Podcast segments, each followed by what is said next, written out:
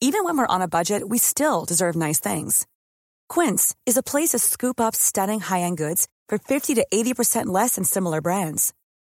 They have buttery soft cashmere sweaters starting at $50, luxurious Italian leather bags, and so much more. Plus, Quince only works with factories that use safe, ethical, and responsible manufacturing. Get the high-end goods you'll love without the high price tag with Quince. Go to quince.com slash style for free shipping and 365-day returns.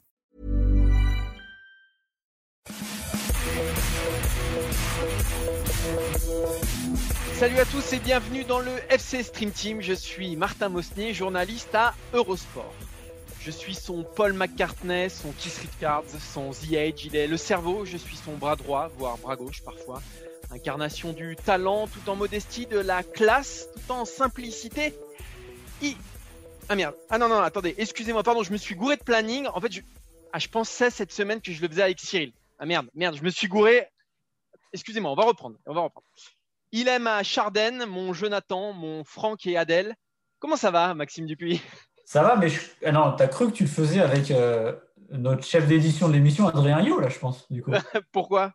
Euh, Stone, Charden, bah, t'as pas sorti Benabar aussi? Mais, mais non, mais Maxime, je sais que tu aimes plutôt les Two Bisseries, euh, Stone et Charden et David et Jonathan. Enfin, je sais que c'est ta cam. Plus C'est que vrai. Paul McCartney, Chris Richards et The Edge. Du coup, j'ai voulu te rendre hommage. C'est ma cam, voilà, merci, c'est un, un bel hommage. Et ce que j'aurais aimé, c'est que tu bah, fredonnes un petit peu, ce qui aurait été plutôt sympa, parce que tu as, Et Two Tu as- je peux. Hein. as un bel organe. T'as un bel organe et Partir un jour sans retour. Tu te souviens de ça, Maxime ah, je me souviens bien, toute ma jeunesse. là. Mais attends, t'a- t'avais déjà 40 ans. Ah, été sûr que tu allais dire ça. Parce Non, que moi, c'est ma jeunesse. Oui, je pense que toi, tu étais en plein dans la cible et je pense Ah, que toi, justement, dedans. tu étais en plein dans la cible et en plein dans l'écoute, j'ai envie de dire. En plein dans les, alors, en plein dans les abdos aussi. J'allais à la salle tous les, tous les jours. Je peux te dire, à 12 ans, j'ai jamais été aussi musclé. Depuis, c'est- dommage que ça n'ait pas continué parce que, bon, du coup, bah, je me suis affaissé. C'est un beau mot, ça, tu t'es affaissé. Je me suis affaissé. Bon, Maxime, on va parler de quoi aujourd'hui? Bah, on va pas parler de grande musique, mais on va essayer de parler de grand football. Enfin, grand football. Si. Ça dépend, ça dépend des sujets. Ça dépend des sujets. On vous dit pas lesquels, vous vrai. essayerez de trouver. Euh, on va commencer d'abord évidemment par parler euh, un petit peu Ligue des Champions, mais surtout Neymar. Euh, on pourrait parler de malédiction. euh, on va parler de ses blessures à répétition et d'essayer d'un peu décrypter euh, cette situation qui est pratiquement unique, j'ai envie de dire, parce que en gros, pour faire simple, à tous les printemps, il a un problème quasiment, sauf l'année où il n'y avait pas de match, c'est-à-dire en 2020. Et donc le PSG se retrouve sans Neymar pour au moins le match aller face au FC Barcelone. Alors, on va poser une question simple. À qui la faute simplement?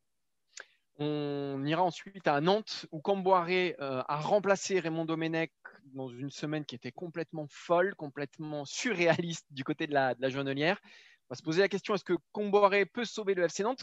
Qu'est-ce qu'il va faire dans cette galère, euh, l'ami l'ami Camboiré Et bon, on arrivera très rapidement à la conclusion que ni Nantes ni Camboiré n'avaient visiblement le choix dans cette affaire-là. Et on terminera avec un grand sujet comme on les aime dans le FC Stream Team, Maxime. Voilà, Le pire, c'est ni le choix et peut-être même l'envie, et c'est presque ça encore plus. C'est vrai.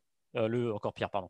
Euh, le dernier sujet, euh, on va repasser un peu, on va monter un peu au-dessus à la, je veux dire, on va parler histoire, on va parler du FC Barcelone et du Bayern Munich. Le Bayern Munich qui a réussi un formidable sextuplé en devenant champion du monde des clubs jeudi, en battant les Tigresses d'André-Pierre Gignac. On va se poser la question de la place de cette équipe dans l'histoire, tout simplement. Toujours particulier de de caler des Bayern Munich, des générations de Bavaroises dans l'histoire, parce que c'est une équipe quand même à part. Et tout simplement, on va se, poser la question suivante est-ce que ce Bayern Munich est plus fort que le Barça de 2009 qui avait aurait aussi réussi le fameux sextuplé? Allez, on va démarrer avec euh, Neymar, donc touché aux adducteurs, forfait pour les quatre prochaines semaines, donc pas de huitième de finale aller, peut-être pas de huitième finale retour non plus face à son ancien club, le FC Barcelone, donc forcément il l'a plutôt mal pris, le PSG aussi. Et c'est pas la première fois qu'il va rater un, choc. On se souvient euh, bah, sur les trois derniers euh, huitièmes de finale, Neymar n'en a joué que, euh, bah, il n'a pas joué face à, Manchester, ni l'aller ni le retour. Il a raté le retour face au Real Madrid. Dortmund, il a joué les deux. Et donc, à chaque fois qu'il joue, le PSG se qualifie. Et quand il ne joue pas, bah, le PSG reste à quai. C'est pas une, bo- une bonne nouvelle, ça, hein, pour à quelques jours d'affronter le FC Barcelone. Maxime, ces blessures à répétition de Neymar, euh, qu'est-ce que ça dit de lui? Qu'est-ce que ça dit du PSG Qu'est-ce que ça dit de sa fragilité? Est-ce qu'il est le, principal fautif aujourd'hui, Neymar? Alors, c'est compliqué parce qu'on va essayer de, déjà dépassionner le débat. Parce que dès qu'on parle de Neymar, on sait qu'il y a beaucoup de passion, euh, les pour, les, les anti. Déjà, la chose à laquelle je veux absolument pas, euh, que je ne pointerai pas, c'est la malédiction. Parce que si on parle de malédiction, c'est trop simple. On dit euh, le PSG est maudit, Neymar est maudit, c'est tout le temps comme ça. Donc, on ne règle rien. Ce qu'il faut essayer de voir déjà, c'est le type de blessure. Il y a plein de blessures différentes. Il y a des, blessures musculaires, là c'est le cas. Il y a des coups qu'il prend. Il y a des fractures, notamment son métatarse, c'est arrivé deux fois. Euh, donc c'est aussi difficile de, de, de, comment dire, de choisir là-dedans parce que si c'était toujours des blessures musculaires, on pourrait se dire bon. Peut-être que là, il y a beaucoup de sa faute. Mais ça ne veut pas dire qu'il est euh, exempt de tout reproche, évidemment. Moi, déjà, j'ai envie de redémarrer dès le début euh, par la question toute simple. Quand PSG euh, en Coupe de France, fallait-il faire jouer Neymar, tout simplement déjà? Ben, moi, j'ai envie de répondre oui, parce qu'à un moment, tout simplement, il faut bien qu'il joue Neymar. Il loupe des matchs en pagaille depuis qu'il arrive au PSG pour diverses raisons. À Marseille, avant Marseille, il a cette histoire de gastro-entérite. il ne peut pas jouer le match. Il joue juste une petite demi-heure, il me semble, ou 25 minutes. donc, il faut toujours s'adapter aussi à sa condition physique. il fallait bien qu'il retrouve du rythme. Euh, s'il avait pu jouer à Marseille, qui n'avait pas eu cette histoire de gastro, peut-être qu'il aurait soufflé mercredi et rejoué contre Nice. Mais en tout cas, une chose est sûre, il fallait qu'il joue. Et si je devais peut-être euh, choisir un de ces matchs pour pas le faire entrer en jeu, ça aurait peut-être été Marseille parce que euh, PSG menait et surtout il y avait le passif avec Alvaro González. C'était peut-être pas la peine d'en rajouter. Moi, ce qui m'interpelle là-dedans, c'est que dans la galaxie des très grands joueurs aujourd'hui, c'est le seul avec qui on pose la question de la mise sous cloche alors on peut peut-être rappeler d'ailleurs euh, les, petites statistiques depuis qu'il est arrivé au, Paris Saint-Germain, donc en, 2017, et remarquer que finalement parmi les, grands joueurs, il n'y a, a que Dembélé, Ousmane Dembélé, qui a joué moins de matchs que lui, puisqu'il en a raté 85, Neymar 64, même Hazard, on a raté moins. Hein. Hazard qu'on brocarde beaucoup là hein, depuis quelques temps, depuis son arrivée au Real Madrid, on n'en a raté que 53. Mbappé, après ça descend très vite. Hein. On, a fait un choix évidemment. Mbappé 17, Ronaldo et Messi, qui sont quand même les deux vers lesquels Neymar tend ou aimerait être, n'ont raté que 12 matchs depuis, depuis 2017 sur blessure, encore une fois. Hein. Griezmann 4 et Mossala 3. Ça aussi, ça dit quelque chose, Maxime, c'est qu'on peut être un, grand joueur, ne pas forcément être euh, euh, la cible des tacles de boucher ou être la cible des, des de, de boucher un peu partout en Europe. Malgré tout, s'en sortir, euh, pour moi, pour moi, si tu me permets, Maxime, ça dit deux choses aussi quand même, parce que je me suis penché sur, d'autres statistiques. En, 2018, donc il est déjà au Paris Saint-Germain, Neymar, c'est 5,1 fautes subies par match, et Messi en Liga, qui est un jeu, c'est pas un jeu comparable parce que c'est différent, mais il est aussi dans, dans la provocation, dans le dribble, dans une autre forme de provocation sans doute, mais dans le dribble. Il est à 2,4 fautes par match, donc deux fois moins. Euh, ça dit quoi? Ça dit deux choses pour moi. Ça dit que la Ligue 1 me paraît quand même un petit peu plus brutale que certains autres championnats, euh, et notamment la Liga. Et donc, c'est sûr qu'il est plus exposé euh, en, Ligue 1 qu'en Liga, parce que souvenons-nous quand même que Neymar, avant, jouait en Liga, et sur ses trois dernières saisons dans le championnat d'Espagne, il n'avait raté que quatre matchs sur blessure, qu'en championnat d'Espagne. Hein, je ne parle pas des autres compétitions. Donc, c'est très, très peu il y a l'âge aussi hein, qui avance, qui font que, tu es plus fragile. Ça dit autre chose aussi, je pense, c'est qu'on se concentre plus sur lui à Paris que quand il était à Barcelone, où il y avait Messi, où il y avait Suarez. Là, ce qui est certain, c'est les adversaires se concentrent évidemment sur, sur, euh, sur Neymar. Après, ça veut dire quoi se concentrer? Euh, Est-ce que c'est du vice? Est-ce que c'est de la, la mm. brutalité? Euh, soit parce qu'ils sont, euh, ils sont, ils sont dépassés. Euh, c'est tout ce qui reste en fait aux adversaires de, de, de, de se payer Neymar, ou alors parce qu'ils sont sinon dans une stratégie d'intimidation? Ce qui est sûr, c'est que je pense que la Ligue 1 est, est, plus brutale que certains autres championnats, et notamment la Ligue 1. C'est le fameux championnat plus tactique. Voilà. Non, mais après, tu as, raison. Et moi, je, me suis, entre guillemets, amusé à regarder les images, retrouver les images. Et, juste, je, je, viens de repenser à un truc. Je ne sais pas si tu te souviens de, à l'époque, il y avait eu un, tout un débat déjà à cette mmh. époque-là, quand Neymar s'était blessé, il me semble que c'était en 2018 justement, mmh. où il y avait Ismail Assar qui se faisait attraper tous les week-ends aussi, mmh. où il y avait Fekir aussi qui se faisait attraper, la chaussette en sang, etc. C'est vrai que c'est des choses que tu vois plus en Ligue 1 qu'ailleurs quand même, malgré tout, j'ai l'impression. Euh, et je me souviens qu'Ismail Assar, et euh, notamment par Théophile Catherine, je me souviens qu'il avait complètement séché. C'est un championnat, il est vrai, où je pense qu'il est plus explosé à la blessure Ouais, il est plus exposé. Après, quand tu regardes les, blessures successives de, Neymar qui lui ont fait rater euh, les huitièmes de finale de Ligue des Champions, notamment ou les matchs retour, euh, il y a Bounassar, donc euh, la blessure contre Marseille, il y a contre Strasbourg avec Zemzemi et celle de, de Yago en 2021. Sur ces blessures-là, il y en a une qui est vraiment scandaleuse. Et là, ça pose la question de la protection du joueur. C'est pour moi Zemzemi. Sur 5 mètres, donc Strasbourg. Strasbourg, pardon, en Coupe de France. Il le suit et essaye clairement de se le faire, tout simplement. On voit très bien que une fois, deux fois, trois fois, il n'y arrive pas, euh, ou à la troisième fois, il y arrive, et la blessure est terrible. Et on se dit à ce moment-là, c'est aussi le rôle de l'arbitre de dire il faut siffler avant là, parce que ça se voit tout de suite qu'il veut l'attraper. Alors je ne dis pas qu'il y a du vice dans le sens où il veut lui faire mal, mais en tout cas, il veut l'attraper. Et ça, honnêtement, on, doit sanctionner ces gestes-là, comme tu l'as dit tout à l'heure, parce que c'est vrai que la Ligue 1 a un côté sans doute un peu plus dur et un peu plus brut dessus. Il y a aussi autre chose, et Neymar ne peut pas complètement se dédouaner de ça. Il y a l'image qu'il renvoie, Neymar aussi, tout simplement. Euh, c'est un joueur d'exception qui provoque avec ses pieds, mais c'est aussi un joueur qui parfois provoque aussi avec les mots et son comportement. Ben, il y a des joueurs qui en sont en face, qui vont se dire bah, écoute, toi, je vais t'attraper. Il y a 5-0, tu fais ton sombrero, tu as voulu un petit peu m'humilier, j'y vais. Est-ce que ça dit que c'est acceptable? Non, ce n'est pas acceptable. Et l'arbitre doit évidemment le sanctionner. Ça lui était déjà arrivé, moi je me souviens en Liga, il y a deux, trois fois aussi. C'est son jeu, voilà, de faire le show. Et ben, les adversaires en face, ils le prennent pas bien. Moi, si je viens vous narguer dans la rue demain, vous aurez sûrement envie de m'en mettre une. Et c'est pas pour ça que ça justifiera la violence, mais c'est peut-être aussi à lui aussi de mettre un peu, j'allais dire, d'eau dans son vin là-dessus, qui continue à être le joueur qu'il est avec ses pieds, mais peut-être un peu moins. Euh, voilà, il fait penser un peu à l'époque à Marcelo Gallardo qui avait ce côté-là. Voilà, parce que tu as parlé tout à l'heure de Ronaldo, de Messi prend des joueurs quand même comme Zidane, qui étaient des dribbleurs incroyables. Et des fois, il y a des dribbles de Zidane, on se disait, c'est désarmant de facilité. Et quand vous êtes en face, ça doit être dur à accepter.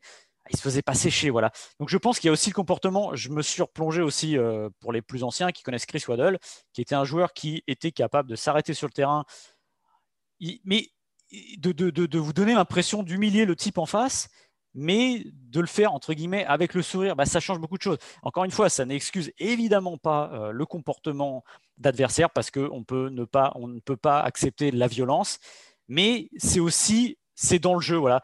Euh, il, le, reconnaît lui-même parce que j'ai retrouvé une de ses déclarations où il dit ils me mettent des coups et moi je joue au foot, il provoque, mais moi je sais aussi provoquer à ma façon avec le ballon. Oui, voilà. Et des fois, je pense qu'il y a des mots aussi. Mais encore une fois, c'est pas dire tout est blanc et tout est noir sur un adversaire. Encore une fois, je le répète, on ne peut pas accepter de la violence sur un terrain. Mais n'empêche que peut-être qu'il gagnerait peut-être des fois à être joué plus simple là-dessus. Et ça n'empêcherait pas de prendre du plaisir et d'être performant. Voilà. Parce qu'à la fin, quand vous prenez à la fin, qui est pénalisé Finalement, c'est lui et le Paris Saint-Germain. Et mardi, on va quand même avoir un PSG Barcelone sans Di Maria et sans Neymar, et ça, c'est hyper regrettable. Après, Martin se pose la question de sa fragilité, tout simplement. Est-ce que c'est un joueur fragile, Neymar? C'est difficile de répondre à cette question. Euh, il, y a eu une fragilité. Euh, comme je disais tout à l'heure, en Liga, il était beaucoup moins blessé. Hein. Je rappelle quatre matchs seulement qu'il avait ratés sur les trois dernières saisons, uniquement au championnat d'Espagne, sur blessure.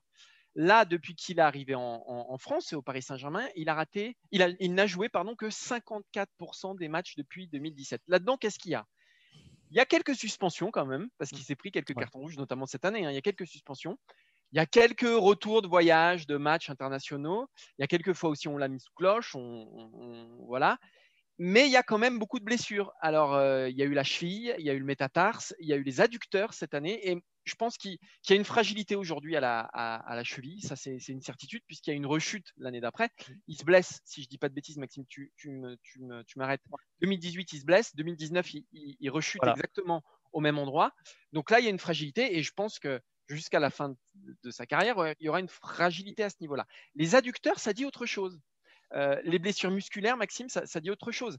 On parle euh, peut-être et sans doute aussi de ce qu'il doit faire hors du terrain, euh, qu'il ne fait peut-être pas à 100%. On pense à un Cristiano Ronaldo qui est absolument irréprochable dans son hygiène de vie, qui la met d'ailleurs beaucoup en scène aussi, mais je pense que ça mm. correspond aussi à une réalité. Il n'y a qu'à voir son taux de masse graisseuse.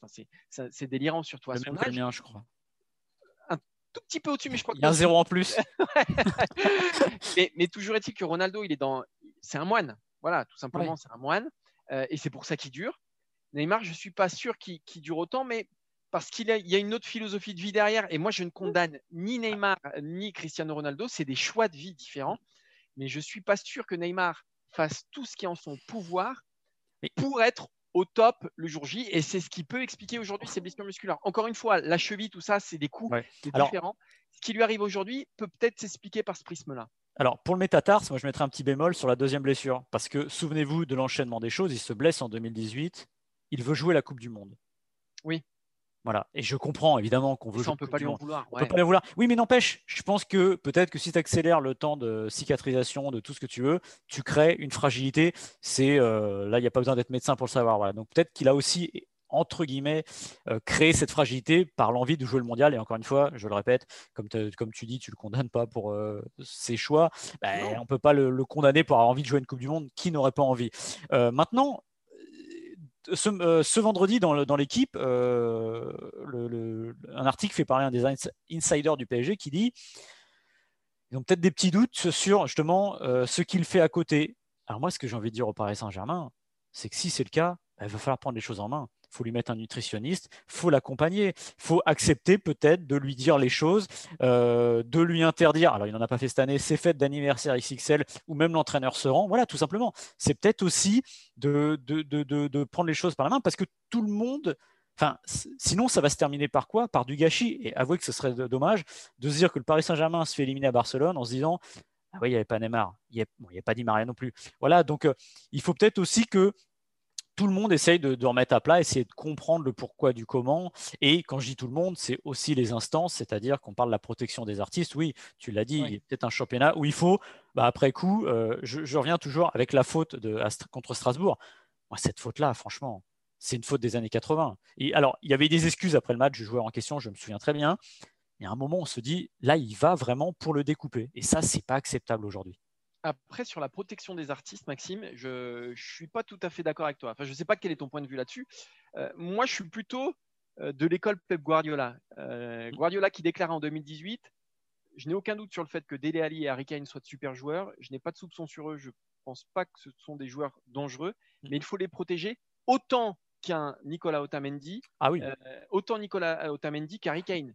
Et c'est ça la question que, se pose, mm. que, que ça pose c'est est-ce que la protection d'un joueur doit dépendre du caractère, du degré de ah spectacularité, si, j'oserais, de son jeu? Je ne suis pas certain. Est-ce qu'on peut. Euh, il faut qu'il y ait une homogénéité dans l'arbitrage. On ne peut pas arbitrer en fonction du profil, en fonction du, statut, on s'en sort pas. Dans ce cas, pourquoi, euh, pourquoi on serait plus clément on serait pas plus clément, je sais pas moi, on peut tout imaginer pour les très jeunes joueurs qui sont peut-être plus fragiles ou pour les joueurs qui sont vers la retraite mm. qu'on pourrait protéger aussi. Enfin, après, on peut mettre le curseur où on veut, on peut tout imaginer. Pour moi, il faut être impartial et homogène. Ah oui, mais après Otamendi, c'est beaucoup moins fait découper dans sa carrière que, que Messi, tu vois. Tout à fait, mais, mais, de la même façon, euh, je vois pas pourquoi on instaurait une parce que la protection des artistes. ça, implique une, certaine règle pour. Enfin, euh, artiste, non, non. C'est, on, peut, on peut avoir des, des, comment dire, euh, partir du principe que euh, protéger plus la construction, tout simplement. Voilà, dans la logique. En effet, comme tu dis. Mais je pense qu'à sa manière, un joueur comme Neymar va plus attirer le coup de sifflet que, comme tu l'as dit, le petit jeune de Ligue 1 qui fait ses quadriples. Parce que c'est Neymar. C'est un peu comme en NBA, les, les, les, fautes qu'on siffle à LeBron James et qu'on siffle à Michael Jordan, on les siffle pas à tout le monde. Voilà. Je pense qu'on est un peu dans la même logique. Après, comme tu dis, on va pas mettre un carton rouge euh, chaque ah fois que Neymar se fait se fait Enfin, ah voilà. parce que. Bah voilà, c'est ça. Donc, c'est pour moi, c'est très compliqué cette notion. C'est presque philosophique hmm. comme débat. Cette notion de protéger les artistes, protéger les, créateurs, protéger, je sais pas, euh, défendre, c'est un art aussi. Tout à fait. Non mais voilà. Mais je suis d'accord avec toi, mais on en est à ça, c'est défendre, c'est un art. Et moi, je, tu me connais, j'aime bien le jeu ça. Oui, oui, en plus, oui. en plus, j'ai pas de problème avec ça. Et c'est vrai que je, reviens toujours, je suis désolé à Strasbourg, quand je vois que le joueur, il va trois fois de suite. Ça, c'est autre chose, mais je sais qu'il va, il y va pour lui faire mal, voilà. Mmh. et qu'à un moment, euh, c'est ça qui est pas acceptable, voilà. Euh, des, chocs, des contacts. Euh, moi, je suis le premier à dire des fois, on, s'énerve sur un joueur, un boucher, un truc comme ça. Bah, il arrive des fois de pas maîtriser un geste, de glisser sur le ballon, de se retrouver sur le tibia du joueur, ça fait pas de vous un joueur méchant. Voilà. Et l'intimidation, encore une fois, fait partie. Fait ah partie au même titre que la provocation de Neymar. L'intimidation, mm. ça fait partie aussi. C'est ça rentrer dans la tête de son adversaire d'une façon ou d'une autre. Voilà, c'est un moyen aussi de faire gagner un match à son équipe. Donc je je, je, vois pas. Enfin, c'est pas sanctionnable en fait d'intimider pour moi. Dans la, dans la oui, dans le football. Si on, non, mais si on, non, si on reste dans, si on reste dans les règles. Ouais, voilà. dans les règles. Mais le problème, c'est que tu, encore une fois, moi, j'ai rien contre ça, mais la ligne est toujours très ténue entre les règles et l'autre côté. Voilà. On a, on a, terminé avec Neymar, euh, Maxime? Ah bon, On pourra en parler longtemps parce que, comme c'est ce qu'on a dit, c'est tellement euh, vaste comme sujet parce que la question à qui la faute, elle n'a pas de réponse là, tout simplement. Et la complexité, c'est ça. Et à l'arrivée, c'est juste qu'on se retrouve mardi avec un match sans Neymar et sans bah, Di Maria, même si c'est autre chose. On est, en croisant les doigts aussi pour le PSG, qu'il n'y en ait pas d'autres qui tombent ce week-end. Ah oui, ça, serait, ça ce, serait, ce serait vraiment terrible. Allez, on va passer à, à, Nantes, qui a alors pas des problèmes de superstar, mais des problèmes de coach, des problèmes de résultats. Le FC Nantes barragiste qui a licencié Raymond Domenech, c'était mercredi dans une journée absolument folle, puisque Raymond Domenech fait un premier test euh, en Covid qu'il annonce positif, puis après une contre-expertise qui annonce négatif. Finalement, il s'avère que normalement, il, ne l'a pas, mais donc il n'est pas sur le banc pour le 32e de finale face à Lens. Malgré tout, il est, il donne ses consignes au téléphone à Robert Duverne, pardon, et pendant le match, la presse est mise au courant que bah, il n'est plus l'entraîneur du FC Nantes qui, qui, qui, sera licencié à l'issue du match. Donc, quelque chose d'absolument dingue, c'est-à-dire qu'il va. Je, pense que je me demande si c'est déjà arrivé un entraîneur licencié qui est aux commandes de son équipe pendant un match. Ça, me paraît complètement dingue. Ça dit tout, ça dit tout du FC Nantes. Et voilà qu'Antoine Camboré a donc débarqué, conférence de presse euh, jeudi, une conférence de presse là aussi un tout petit peu lunaire. Euh, donc Camboré, alors pourquoi Camboré arrive à Nantes? Pourquoi Nantes a choisi Camboré pourquoi Camboré a choisi Nantes? Pour moi, ni l'un ni l'autre n'avait le choix. Comboré a annoncé en conférence de presse avec la sincérité qui le caractérise. C'est-à-dire ouais. Comboré, c'est pas quelqu'un qui va jouer un jeu. Et c'est pour ça qu'à mon avis, ça va mal se passer à Nantes. C'est-à-dire que si ça se passe mal avec euh, l'Equita, bah, vous inquiétez pas qu'il balancera des scuds euh, en, en, conférence de presse. Donc il a avoué hier, de façon un peu, euh, voilà, je pense que de façon un peu folle, qu'il avait refusé deux fois le FC Nantes. Là, c'était la troisième fois et cette fois, il y allait. Euh, pas une, hein, deux fois, il a refusé dont une fois où je crois il avait. Ouais, euh, il débordé un peu. Il voulait pas franchement euh, travailler avec, avec Kita. Alors pourquoi il accepte maintenant? C'est ça la question qu'il faut se poser finalement. Euh, pas parce que Nantes est au plus mal, parce que c'est son club de cœur qui veut le sauver. Alors peut-être que ça joue, mais je pense que les fois où on est allé le chercher, Nantes ne devait pas aller super bien non plus. Non, c'est parce que c'est lui aussi qui est au plus mal. Parce qu'il reste sur 13 matchs et deux mois et demi à Toulouse seulement pour 11 défaites. Il reste sur 25 matchs et six mois seulement à Dijon. Donc, deux aventures qui ont fatalement écorné son image de euh, la statue du, du, du, guerrier qui, va sauver les, clubs de la Ligue 2. Euh, non, ça c'est fini, Antoine Camboré. Et c'est un peu sa dernière carte, euh, le FC Nantes. Et aujourd'hui, je ne sais pas qui va le plus mal entre le FC Nantes et Antoine Camboré. Ils sont tous les deux dans les abîmes, mais c'est pour ça qu'ils s'y sont retrouvés. C'est qu'aujourd'hui, il faut oublier les Laurent Blanc, les Patrick Vieira, c'est des rumeurs qui couraient pour reprendre le FC Nantes. Alors avant Raymond Domenech, mais qu'est-ce qu'ils iraient faire là-bas, euh, Vieira et Laurent Blanc? Aujourd'hui, Nantes, à cause de la gestion catastrophique de, de Kita, je ne parle même pas des résultats, je parle de sa façon de fonctionner aujourd'hui, le club est soumis au désirata d'un seul et même homme qui réfléchit sur des coups de tête, sur des, voilà, sur des coups de cœur aussi, il va chercher les entraîneurs, puis après il déboule. Et le problème, c'est qu'aujourd'hui, avec son interventionnisme, ses façons archaïques de gérer le club, bah, Kita, il ne peut qu'avoir ce genre de coach, des, coachs qui sont un petit peu à la dérive. Qui va aller dans ce bourbier? Domenech, parce que Domenech, c'était inespéré. Ça faisait 10 ans qu'il il, voilà, il entraînait plus. Tu es hors de la carte, Domenech. Donc tu vas le chercher, forcément, il vient. Et Camboiré. Ouais, ouais, ouais, c'est très compliqué. Comme tu as dit, Raymond Domenech, c'était un peu un. C'était pas nice na, mais il y avait quelque chose aussi euh, surréaliste dans cette journée, comme tu as dit. Euh, le Covid, pas le Covid, il est à la mi-temps, il est dans le, il est viré, mais il continue à diriger le match. Enfin, c'est complètement aberrant. Et finalement, alors nous, on était déjà très pessimistes sur ça euh, au moment de sa nomination, parce que 10 ans sans entraîner, c'est pas anodin j'aurais pas parié que ça se termine au bout de 42 jours quand même. Voilà. Maintenant, c'est Comboiré. Alors Comboiré, euh, moi, j'ai rien contre. On pourrait dire la filiation nantaise, mais le problème, j'ai l'impression que c'est un peu le moins nantais des Nantais finalement Comboiré. Et s'il y en avait un, il a dit, je me permets juste Maxime en conférence de presse hier, euh, je rêvais pas d'entraîner le FC Nantes. Ça, c'est. non, mais c'est fantastique. non, mais en fait, voilà, c'est là que tu dis. En fait, tu t'as dit tout à l'heure, c'est problème de choix et il y a problème d'envie. L'envie, c'est important. Je pense au moins que Domenech avait envie d'entraîner. Là, on a l'impression, comme tu dis, bah, la, fin justifie les moyens. Écoute, je vais venir voir. J'ai a deux ans et demi. Ça se passe bien, je reste. Si ça se passe pas bien, je m'en vais. Ça arrive souvent euh, que des entraîneurs le, disent et fassent ainsi. Enfin bon, là, on sent presque que ça va pas bien se terminer, mais qu'on aura vu, on aura essayé. Voilà, le FC Nantes, c'est terrible. Moi, j'ai l'impression que le FC Nantes aujourd'hui, euh, déjà, première question, je ne sais pas où est le plaisir pour euh, Valdemar Kita même lui, parce que c'est quand même important de prendre du euh, plaisir. Et ici, il pense que. mais... Je pourrais te répondre à cette question si tu. Enfin, ben, je pense qu'il y a comme dans. C'est l'orgueil. Non. Alors, non, je pense pas que ce soit l'orgueil. Il y a beaucoup de présidents de Ligue 1. Tu sais, ils ont réussi leur vie dans les affaires. Oui, mais... non, mais ils ont réussi leur vie. Ils ont beaucoup d'argent. Et euh, avoir un club de Ligue 1, c'est plusieurs choses. C'est euh, exister médiatiquement. C'est ce, ce, que, ce que ne leur permet pas leur, leur entreprise, même s'ils ont eu tous les succès au monde, bah, ça ne leur permet pas ça.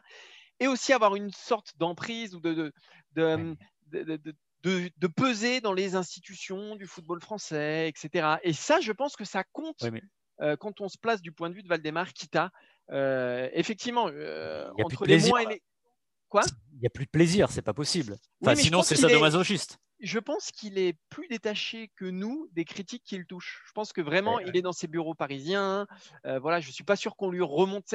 Ces présidents, ils sont dans des sortes de tours d'ivoire. Je suis pas sûr. À Nantes, il y a très peu de contre pouvoir. Hein. Il n'y a pas de DG, c'est son fils qui est délégué.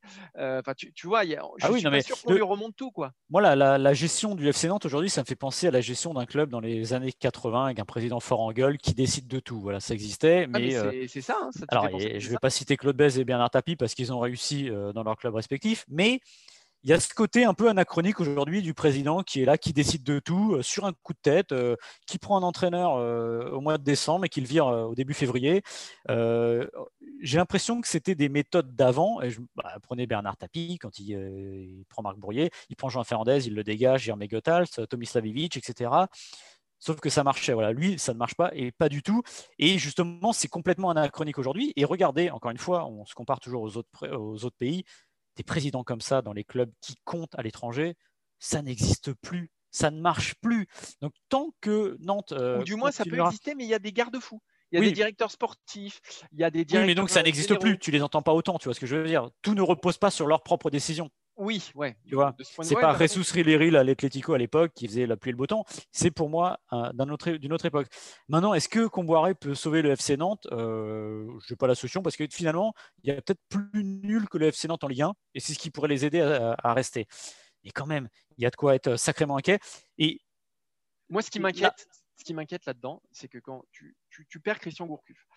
Euh, Gourcuff, c'est une certaine idée du jeu, pourquoi pas? Tu, vas dans cette, tu vas dans cette euh, veine-là, et après tu mets Domenech puis Comboiré. Il n'y a aucune logique, il n'y a aucune volonté de construire quelque chose, même si tu. Là, imaginons, Domenech se termine. Mm. Mais tu peux essayer de, je ne sais pas, lancer quelqu'un de ta formation. Je ne sais pas, Ziani, par exemple, je ne sais pas.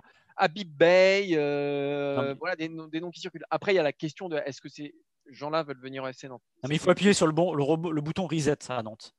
Alors, voilà. j'imagine qu'ils n'auront pas la même réussite que dans les années 90 avec l'équipe de 95 parce que c'est pas la même époque. Mais à un moment, ça marche pas comme ça, les joueurs ne vont pas. Et eh ben, au moins qu'ils fassent un all-in. Tant qu'à détruire le club, entre guillemets, autant aller au bout et il y aura peut-être une bonne surprise derrière. Parce que là, ça va où là? Ça va nulle part. Ça va nulle part. Donc en gros, euh, ils vont végéter comme ça des années, puis à un moment, ça va redescendre. Je vois pas quelle euh, solution, à part qu'il y a une génération spontanée qui arrive de la formation, mais j'ai l'impression que ce n'est pas le cas. Mais au pire, autant tenter ça parce que pour l'instant, ça ne marche pas du tout. Ce que dit Comboiré sur ses joueurs en conférence de presse, ah oh, c'est terrible. en gros, le type arrive et il vous fait savoir que vous n'êtes pas bon. Mm. Alors, c'est peut-être vrai, c'est peut-être une méthode de management. Comme tu l'as dit, Comboiré, il ne dit, pas, dit pas le contraire de ce qu'il pense. Enfin bon, quand même, je n'ai jamais vu d'équipe où il était bon, surtout d'arriver. En plus, Comboiré, comme tu l'as dit, ce n'est pas Mourinho. Mourinho qui arrive dans, son, dans un club comme ça. c'est vrai. d'aujourd'hui, euh, voilà, euh, qui arriverait et qui dirait les gars, vous êtes nuls. Faites ce que je vais vous montrer, ça va marcher. Moi, j'ai fait mes preuves. Comboiré, malheureusement, même s'il a été plutôt bon à un moment de sa carrière, sur les dernières années, c'est plus ça. Donc il faut aussi suivre ce discours. Et ce discours-là, il faut l'assumer. Et j'ai peur que ce soit très compliqué. Allez, on va terminer là-dessus, Maxime. On a fait le tour du, du, FC Nantes et on va, on va terminer avec le Bayern Munich. Pourquoi le Bayern Munich? Parce que eh ben, les Bavarois ont remporté hier leur sixième titres en moins d'un an en remportant là, le, mondial des clubs face aux Tigresses d'André-Pierre Gignac.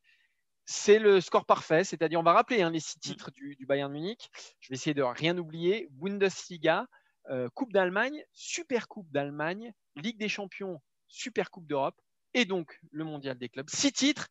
C'est pas la première fois, hein, puisque le FC Barcelone avait réussi pareil exploit. C'était en 2009, l'équipe de Messi et de, Guardiola, d'Iniesta et de, et de Xavi. On va se poser une question simple, puisque c'est si rare qu'une équipe rafle tout. Est-ce que ce Bayern-là, alors on va, on va, j'ai choisi une question un peu provocatrice parce que évidemment c'est très dur d'avoir du recul par rapport à cette question-là, mais est-ce que le Bayern est la plus, est-ce que ce Bayern est la plus grande équipe de l'histoire? Est-ce que c'est plus grand que le Barça de 2009 Est-ce que c'est plus grand que les grandes équipes des années 70, 80, 90 Où placer ce Bayern-là dans l'histoire des clubs Maxime, je te laisse la parole. La place de ce Bayern dans l'histoire, elle est évidemment tout en haut parce qu'on ne gagne pas six titres par hasard. Tu l'as dit, seul le Barça de 2009 l'a fait. Alors on parlera après des palmarès et du nombre de titres et de l'inflation des trophées qui n'était pas la même euh, dans les années 80 notamment. Mais ça dit évidemment quelque chose parce que c'est une équipe implacable. Euh, Hansi Flick, il n'a perdu que cinq matchs depuis qu'il est Bayern. Donc, euh, il a gagné euh, plus de trophées qu'il a perdu de matchs. Ça dit quelque chose. Maintenant, on peut aussi euh, être grand par l'empreinte qu'on laisse. les Pays-Bas 74 ne gagnent pas la Coupe du Monde, justement de 74, c'est la RFA. Et pourtant, l'empreinte est beaucoup plus importante, celle des Pays-Bas, que celle de cette Allemagne de l'Ouest. Maintenant, si je devais déjà, en premier temps, comparer le Barça 2009 et le Bayern 2020, moi je mettrais le Barça de 2009 au-dessus. Pourquoi? Parce que derrière ce Barça, il y a une révolution identitaire, voilà, tout simplement. Et ça, ça compte. Euh, c'est aussi ça qui reste. Euh, euh, pour moi, justement, le Barça 2009, c'est les Pays-Bas qui auraient gagné la Coupe du Monde. Voilà. Là, c'est la plénitude absolue. C'est les six titres et une équipe qui arrive et vous dites waouh, c'est dingue ce qu'ils sont en train de faire. Ce qu'est en train de faire Guardiola, c'est exceptionnel.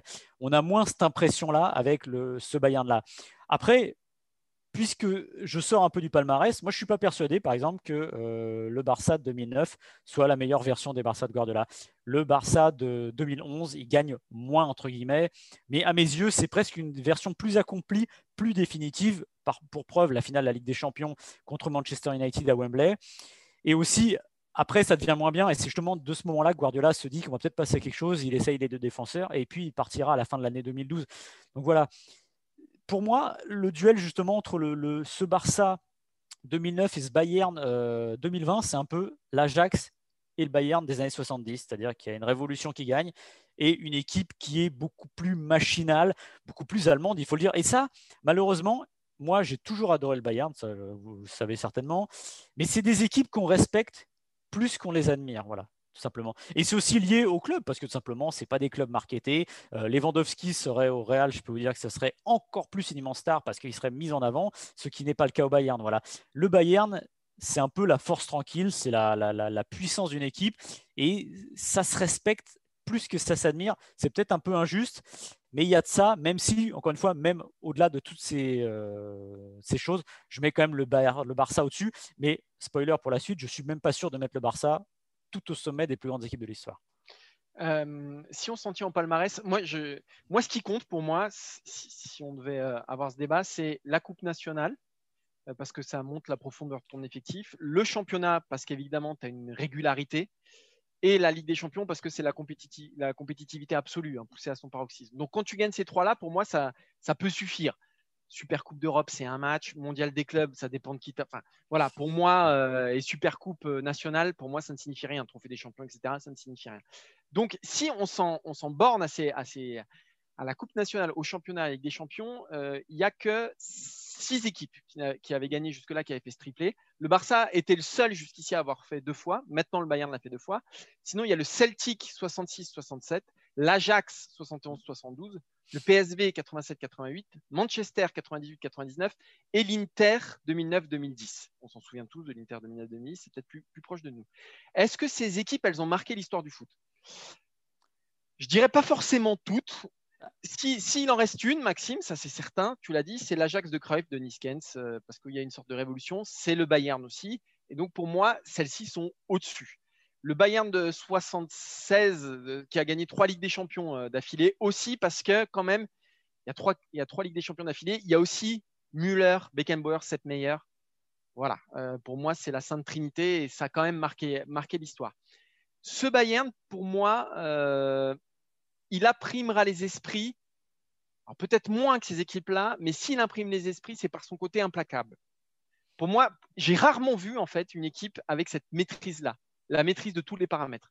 L'impression, en fait, pour moi, c'est ça le, cœur de la chose avec ce Bayern-là, c'est l'impression qu'il peut rien leur arriver. Même avec le Barça de Guardiola, parfois, j'avais un peu plus l'impression que c'était sur un fil. La demi-finale euh, face à Chelsea notamment.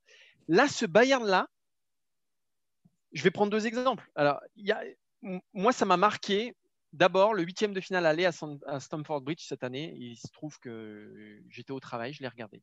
J'ai vu un 3-0 du Bayern Munich et c'était c'était fantastique, c'était fabuleux. C'était Chelsea qui était euh, complètement balayé. Et il y a un marqueur fort aussi dans ce Bayern-là, et ça, pour moi, c'est très important parce que c'est ce qui marque les esprits. C'est le 8-2. C'est le 8-2 en plus face au Barça et en quart de finale de Ligue des Champions. Et ça, ces marqueurs-là.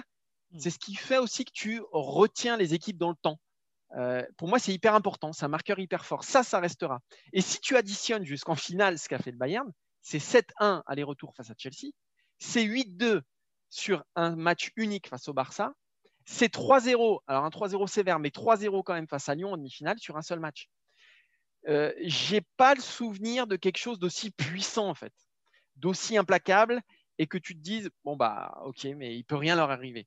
Et si ça doit marquer l'histoire d'une certaine façon, ce Bayern là, pour moi ce sera de cette façon là.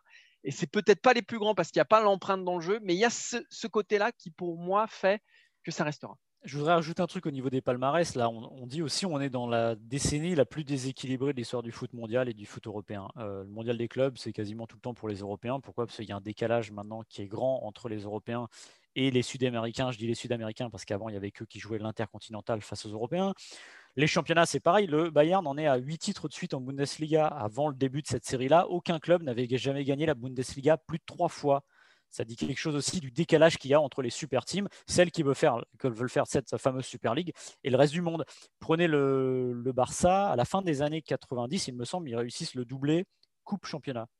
Bah, ça faisait 40 ans qu'il n'a pas réussi. Je veux dire, il y avait un football qui était beaucoup plus équilibré et qui, à mes yeux, donc, donne aussi beaucoup plus de valeur à euh, la force d'un triplé parce que c'était plus difficile, tout simplement. Euh, prenez le championnat d'Espagne, euh, peut-être pas cette année encore une fois, mais championnat d'Espagne des années 2010 et prenez au, début des années 2000, vous avez Valence, vous avez la Corogne, vous avez le Real, vous avez le, Barça qui peuvent gagner. C'est pas exactement la même chose, donc elles sont beaucoup plus gloutonnes ces équipes-là et forcément elles gagnent beaucoup plus de choses le Bayern, c'est 30 titres en Bundesliga. La Bundesliga, ça existe depuis 1963. Il y en a 8 dans les 8 dernières années. Ça dit quelque chose aussi de ce qui est devenu le, football. Et pour revenir à, ces équipes et au palmarès, pour finir là-dessus, il y a une équipe qu'on n'a pas encore citée qui, pour moi, est un marqueur absolu et peut-être l'une des plus impressionnantes, si ce n'est la plus impressionnante, c'est le Milan AC de 1989. Il y a le marqueur sur le parcours, c'est le 5-0 en demi-finale aller face au Real Madrid, qui est une démonstration absolue. La finale, victoire 4-0 contre le Steaua Bucarest. Alors, Steaua Bucarest, vous allez me dire, ah oui, mais Steaua Bucarest, sauf que trois ans avant, Steaua Bucarest était vainqueur de la Coupe d'Europe des clubs champions et que c'était une grande équipe de l'époque. Voilà, donc faut juste pas être anachronique là-dessus. Et ce qu'il dit aussi, c'est la révolution qu'il y a. Ce Milan AC a moins gagné en palmarès sur cette année-là, mais il y a aussi l'empreinte Arrigo bah les trois Néerlandais, Van Basten, Gullit Richard, qui laissent une marque indélébile. Voilà qui gagne la Ligue des Champions en 1990 aussi. Donc voilà, ce qui est difficile, c'est de s'appuyer juste sur le palmarès pur et les six titres. Parce que euh, justement, à l'époque, la Serie A est aussi un championnat beaucoup plus difficile euh, qu'il faut maîtriser. Et à l'époque, c'est paradoxalement plus difficile quasiment de se qualifier pour la C1, puisqu'il n'y a qu'une place, que de la gagner quand on est champion d'Italie, voilà, tout simplement. Et, c'est ça qui est difficile de comparer aujourd'hui. Mais tu as, raison, quand on parle de Saki, de Guardiola et d'Anzi Flick, c'est sûr que l'empreinte technique, euh, alors faudra peut-être qu'Anzi Flick va devenir euh, voilà, totalement peut-être l'entraîneur de la décennie. Je, lui souhaite. Mais ce qui est sûr, c'est qu'à l'heure où on parle, c'est très compliqué de le comparer effectivement à ces deux équipes-là. Et en termes de révolution, euh, du jeu, on n'en est pas là. Mais, mais pour moi, c'est la logique Bayern poussée à l'extrême. Ah oui. Voilà. Et, c'est peut-être en. C'est ce que je disais tout à l'heure, c'est de ce point de vue-là que pour moi, cette équipe-là va marquer l'histoire quand même, malgré tout. il lui manque effectivement côté révolutionnaire, l'empreinte sur le jeu, que tu fais que, tu, ça devient une référence du jeu. comme l'a pu l'être un petit peu aussi le club de Liverpool. Mm. le, club de, le Liverpool de Klopp plutôt, qui a été sacré lui aussi champion d'Europe. Il manque peut-être cette dimension-là malgré tout, pour moi, elle marquera quand même. Euh, ouais, mais de toute façon, je pense que le Bayern n'est pas, un n'est pas un club fait pour révolutionner le jeu, tout simplement. C'est aussi son ADN, c'est-à-dire que c'est une machine absolue, comme tu l'as dit. Ce qui fait que ce Bayern a été remarquable, c'est ce côté implacable, poussé jusqu'à l'extrême. Et ce qui a peut-être changé avec le regard pour le Bayern, et même on en parle la sélection allemande depuis, euh, depuis 2006 ou depuis 2010, c'est le regard qu'on a, c'est de se dire on n'est plus à regarder les Allemands en se disant ça va être chiant, ils, vont gagner à la fin, en gros, mais on, va se faire chier pour être honnête. Et c'est pas forcément l'équipe la plus belle qui va gagner. Et ben, la grande force de ce Bayern-là, je dirais au moins, c'est d'être sorti de ça. On n'est plus à dire on s'est ennuyé. Non, non, le Bayern, vous admirez. C'est, enfin, vous admirez, vous admirez, parce qu'encore une fois, je pense qu'on respecte plus qu'on admire. Mais vous regardez vous vous dites ce qu'ils font, c'est très très fort. Évidemment, le 8-2 euh, face au Barça est exceptionnel parce que ça dit aussi la philosophie du Bayern, c'est-à-dire que bah, on, on continue. Hein on vous démonter, mais on continue. C'est comme ça, voilà. C'est entre guillemets, on a l'habitude de dire dans les matchs, on respecte l'adversaire. Non, c'est pas qu'ils respectent l'adversaire, c'est que c'est leur philosophie. Il faut aller jusqu'au bout des choses, voilà, tout simplement. Et c'est pour ça que ce Bayern est fantastique. Moi, ce qui m'intéresse maintenant, c'est est-ce qu'il est parti pour durer et refaire la même? Ça, une parce que l'empreinte, elle est là aussi. Exactement, c'est une vraie belle ouverture. Et le Bayern qui marque les années 70, c'est parce qu'il gagne trois Ligues des Champions de suite aussi. Et ça, c'est pas rien. Et je crois que d'ailleurs, à l'époque, quand tu gagnais trois Ligues des Champions de suite, tu la gardais. Il me semble, non? Je crois que c'est la Coupe du Monde, ça plutôt. Et tu la gardais pas quand tu l'as gagné trois fois de suite? Il me semble, ça me dit. Je sais pas, j'irai vérifier. Je sais que C'est un souvenir d'enfance, donc il est, il, est, il est, fragile parce que, bah, comme vous le voyez sur ma tronche, ça commence à remonter l'enfance. C'était pas hier. En tout cas, Maxime, merci. Tu as été brillant aujourd'hui, je dois dire. Bah, je te renvoie le compliment, Martin. Tu as été digne de Stone et et des To Be Free. Hein. Euh, Maxime, vraiment, tu as été brillant. On, bah, on se retrouve la semaine prochaine. On vous rappelle simplement que si vous voulez retrouver l'intégralité de cette de ce FC Stream Team en image, c'est sur Facebook que ça se passe. Si vous voulez que le son, c'est en podcast sur toutes les bonnes plateformes de podcast et même les mauvaises. Euh, voilà. Et si vous voulez les meilleurs moments, bah oui, oui, oui. Bah oui. comme les libraires dans les bonnes librairies, il y a les mauvaises aussi qui vendent des bouquins. Hein. Exactement, exactement. Et, euh, et, les meilleurs moments de l'émission, hein, si vous voulez pas vous faire flic, parce qu'on a été bavard en plus aujourd'hui, bah vous allez sur eurosport.fr et puis vous verrez les meilleurs, on appelle ça des pastilles dans notre langage, les meilleures pastilles sur eurosport.fr. Voilà, vous retrouverez tous ces sujets. Merci de nous avoir suivis, merci de nous avoir écoutés. Et merci Maxime, merci Adrien merci Quentin. Oui. Et, vous restez sur Eurosport, bah l'Open d'Australie, euh, le ski avec les mondiaux, le biathlon, voilà, il y en a pour tous les goûts, euh, pour tout le monde tout le week-end et toute la semaine même à venir. Donc voilà, restez chez nous. Ah, le mois de février, c'est Eurosport, hein, c'est simple. Avant, on se régale. Souvent, c'est plus le mois de janvier et là, bah, le Covid a fait qu'on a décalé. Donc, euh, on prend la marée. Exactement, on prend la marée jour après jour. Merci à tous, on se retrouve vendredi prochain. Salut Salut